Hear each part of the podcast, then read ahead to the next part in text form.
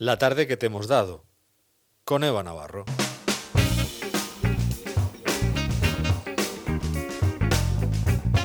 En la recta final, no del todo final y no del todo recta, pero así como buen argumento, como frase hecha, solemos utilizarlo. Final no, porque estamos mañana aquí. Y recta, recta, según lo sinuoso que quieres que sea Eva Navarro. Buenas tardes. Y Buenas cuéntanos tardes. Ese, Pues, ese cómo hemos dado la tarde. Pues a ver, empe- empezábamos la tarde con lo más destacado del día, esas restricciones que anunciaba hoy el consejero Villegas, que afectaba a la capital y a varios municipios. Y hemos hablado con tres de los alcaldes de esos municipios que tienen más casos últimamente. Y, por ejemplo, Juana María Martínez, alcaldesa de Fuerte de Álamo, nos declaraba esto sobre la situación ahora mismo de ese municipio.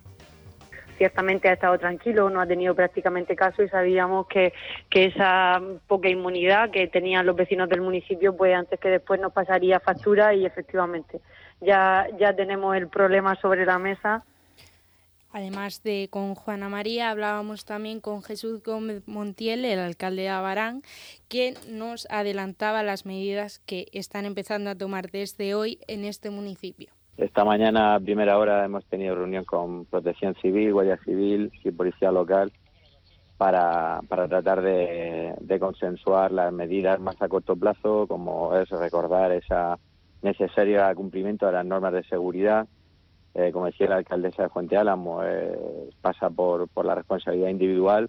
Nosotros vamos a poner todos los recursos necesarios, haciendo eh, una batida de, de información por, las, eh, por los barrios a través de sistema de megafonía para llegar también a toda la población y, y sobre todo pues muy pendientes de, de cómo va la incidencia de casos. Hemos tenido una subida importante en los últimos días y, y en este momento pues también estamos pendientes de ver si se va a instalar un, un punto para poder realizar pruebas PCR. Así nos lo contaba Jesús Gómez y además junto a ellos ha intervenido también Mariola Guevara, la alcaldesa de Alama, que también nos contaba la situación de Alama. En Alama siempre hemos tenido unos muy buenos datos, pero al tener el municipio tan cercano de Totana y en el que compartimos tantísimos vínculos familiares, laborales y de amistad, pues eh, vimos que era necesario adoptar una serie de restricciones a nivel municipal.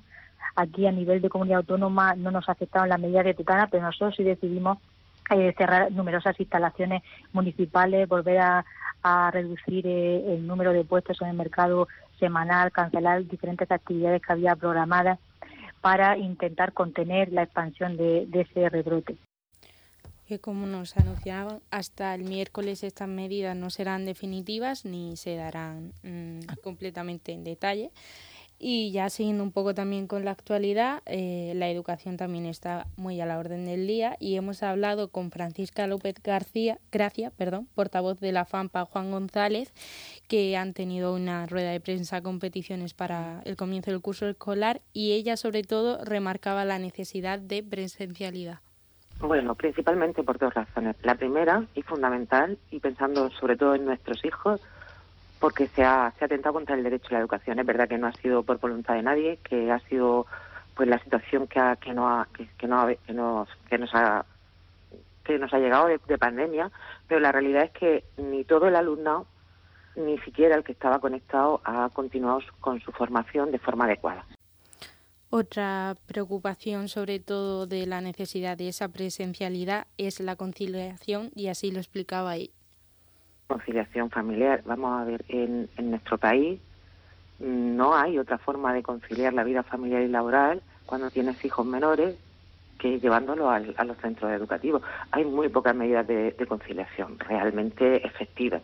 Y la única con la que contamos, pues es eso, eh, asistencia a la escuela, a los comedores escolares, a las extraescolares y así las familias vamos jugando con organizar nuestro tiempo con el de nuestros hijos. Entonces es verdad que, que, va a haber muchísimas familias que, no van a poder aguantar si no hay una presencia de sus hijos en la escuela. Hmm. Es una gran preocupación que ocupa a todos y también se ha hablado de ello en nuestra tertulia actualidad, además de las rest- restricciones que ya han anunciado esta tarde. Y esto es lo que opinaban ellos sobre estas medidas tomadas. Está claro que son necesarias porque el número de, de contagios está subiendo y si no se toman medidas, pues con la vuelta al cole, que al final es el próximo escenario de incertidumbre, mm, es normal que se hayan tomado estas medidas más restrictivas.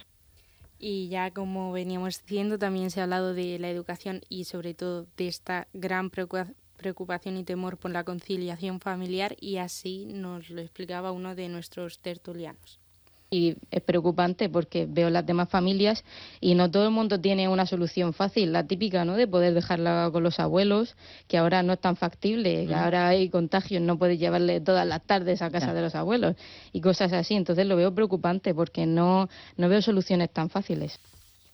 Así nos lo contaba nuestra tertuliana Sofía y además también se ha hablado de la posibilidad de universalizar esa vacuna, entre otras cosas.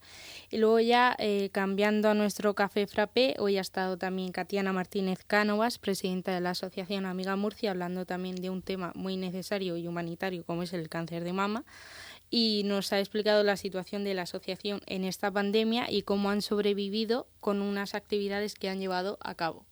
Bueno, nosotros también somos un colectivo que se ha visto afectado por el COVID. Entonces, pues claro, al final si solo recibimos una subvención por parte del ayuntamiento y muy pequeñita, pues evidentemente si hacemos esa labor importantísima porque es verdad que el sistema sanitario no llega a esa parte. es verdad que nos reinventamos con muchas cosas, hicimos unas mascarillas solidarias, que la verdad que fue aquello increíble, la repercusión, pero porque yo creo que la gente está deseando poder, poder contribuir, contribuir sí, concienciada. Y, pero sí, sí, la verdad preocupada, sobre todo por esas mujeres porque en esta segunda ola, pues verdad que tienen mucha incertidumbre. Ya salvamos la primera, si se supone que estamos en esa segunda ola, vuelve otra vez esa incertidumbre, donde eh, consultas retrasadas, eh, bueno, incluso ahora mismo, nada más que para el diagnóstico, ya hay un retraso en, los test. Así nos lo contaba Katiana. Y también siguiendo con la rutina diaria, en la postal sonora, Claudio Caballero nos hablaba desde Cieza, que hemos hablado con José Antonio Gázquez, gerente de la empresa Estipa, que realiza las visitas guiadas en Sillasa, que a partir de mañana se vuelven a hacer. Y, esta noche a las 8 se reinaugura esta ciudad con dos nuevos sectores que podemos visitar.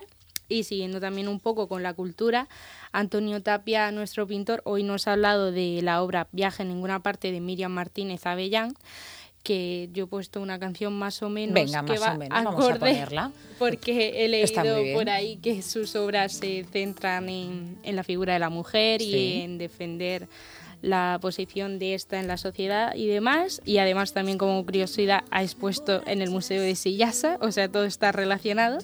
Y ya dejamos la canción para terminar y hace un ratito se nos iba María López Mayol, que nos ha hablado de eh, cómo los caballos procuran el bien común y como conclusión, cooperación en vez de confrontación y competitividad para procurar el bien común de todos. Muy bien, pues eh, después de esto no se puede añadir nada más. Eva Navarro, un placer estar contigo de forma cooperativa y nunca competitiva.